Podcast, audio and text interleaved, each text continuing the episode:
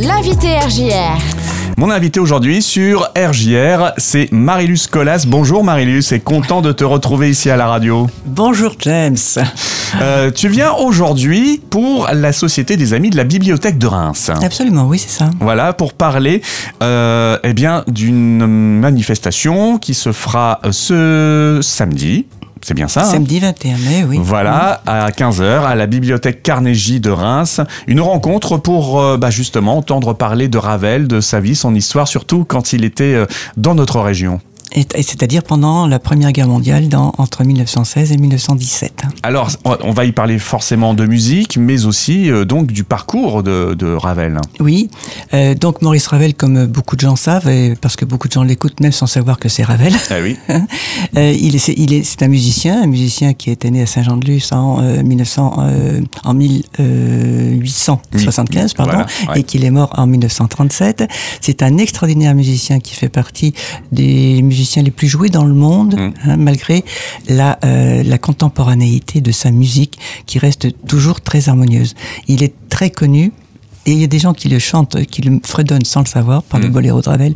Par Évidemment, ce- cette euh, mélodie très très répétitive et qui part en, en diminuendo, qui part en très très bas, en pianissimo et qui finit en festival, presque en Ah ouais, festival de, tous les sons. Il est tellement fabuleux, oui, ce... boléro, ce il est, et il a été réutilisé, utilisé à toutes les sauces, etc. Ce qui a donné lieu, comme beaucoup de gens savent, hein, à un procès de succession qui est absolument sordide. Et sans fin, fait, surtout. Et sans fin, et sans fin. hein. Donc, pour Ravel, musicien, Dieu merci, il a écrit des choses tellement extraordinaires, hein, les valses nobles et sentimentales, et surtout le concerto pour la main gauche, Mm. puisque un grand, euh, un grand pianiste qui avait été mutilé pendant la Première Guerre a demandé à beaucoup de compositeurs de composer un euh, concerto pour sa main gauche, la seule valide. Mhm.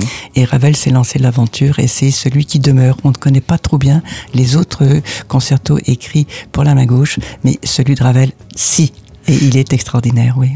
Alors, euh, tu es passionné, je vois, hein, euh, on le sait très bien, de, de cette musique et de celle de Ravel en particulier euh, aujourd'hui.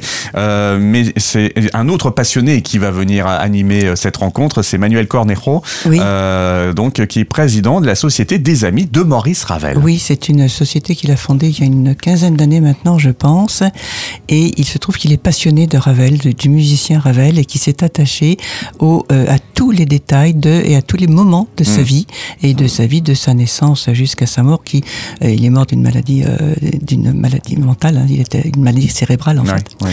Et euh, mais euh, Manuel Cornejo s'est donc appliqué à rechercher toute la correspondance écrite par Ravel à tous ses amis du monde musical, mais de son entourage familial, de son entourage amical, de ses difficultés pour acquérir cette magnifique maison du Belvédère, qui est à ses dimensions. C'est une maison de poupée. Un Ravel était très petit et, pas gros du tout. C'était un- une, une nature très menue en fait, et euh, sa maison est à son image.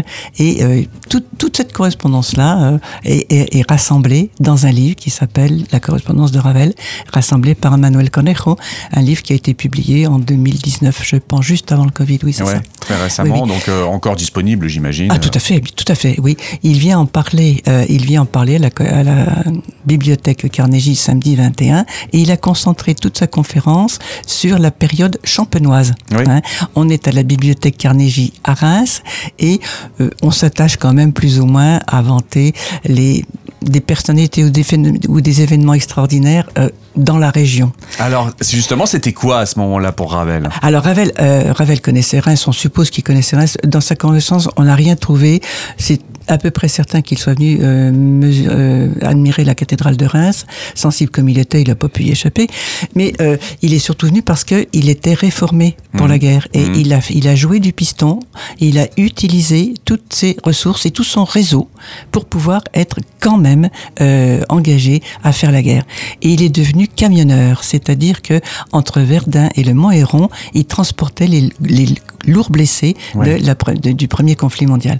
Et euh, il a malgré, malgré ses allées et venues, dans son camion qui devait, qui devait marcher, euh, un gazogène, je suppose, Ouais, euh, et qui, il était vêtu d'une peau de bête parce qu'il faisait un froid de loup, bien sûr. Verdun n'a pas eu lieu en plein été, bien sûr. Mmh. Et euh, il a réussi à composer un extraordinaire, euh, un extraordinaire euh, concerto, et au point que les, euh, les infirmiers, tout le monde s'est arrêté en disant mais qu'est-ce qui se passe dans l'hôpital quoi? Il y, a, Mm. il y a quelque chose de pas normal.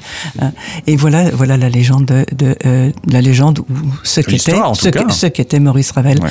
En, euh, pendant sa période de guerre, qui a été assez courte, puisqu'il il a été malade et réformé avant la fin. Donc Manuel euh, Cornejo, euh, ça s'arrêtera essentiellement sur cette Sur période-là. cette période, oui, parce que son œuvre, enfin, la, la correspondance de Ravel est immense. Ouais, il a ouais. déjà rassemblé 2700 pièces. C'est impressionnant, un travail de titan. Un travail de titan, mais c'est un chercheur. Ouais. Il a rassemblé, il ne va pas parler que des partitions qu'il a retrouvées, il va montrer des photos, Mhm. il va, il va établir des liens entre les différentes photos et les différentes partitions composées par Ravel dans, ce- dans ce moment-là. Grosse, euh, voilà, grosse passion pour tous ceux qui aiment la musique et en particulier celle de Ravel Oui. euh, et qui sont curieux de découvrir justement euh, bah, cette correspondance que voudra bien nous dévoiler euh, Manuel Cornejo. Oui, Euh, euh, ben, samedi prochain, samedi, ce samedi, samedi, il arrive 21 samedi. mai, Oui, oui. 15h, voilà, jusqu'à 16h30, mais j'imagine que les gens qui vont après discuter pourront encore le faire. Oui, bien sûr, bien sûr. Il y a toujours une, une phase question à la fin des à la fin des conférences. Il y a toujours une part réservée aux, aux questions des auditeurs qui veulent en savoir ou plus ou mieux Il n'y a pas besoin de réserver, l'entrée est libre dans les- la limite des places disponibles, et bien qui sûr. sont qui est de 48. Voilà, si vous voulez d'ores et déjà en savoir un petit peu plus sur euh, cette rencontre, eh bien, vous allez sur le site internet des bibliothèques municipales de Reims, bm-reims.fr. À la page de la bibliothèque Carnegie, vous aurez euh, donc toutes euh, les petites infos euh, complémentaires à ce qu'on vient de se dire. Euh, un mot de la fin? Je suis ravi moi-même d'en- d'entendre parler de Ravel. Voilà, donc euh, venez rejoindre Marilus ce samedi euh, à la bibliothèque Carnegie. À Reims, c'est deux places Carnegie. L'entrée est libre, 15h. Voilà, merci beaucoup. Au revoir, James. À très bientôt. Mm.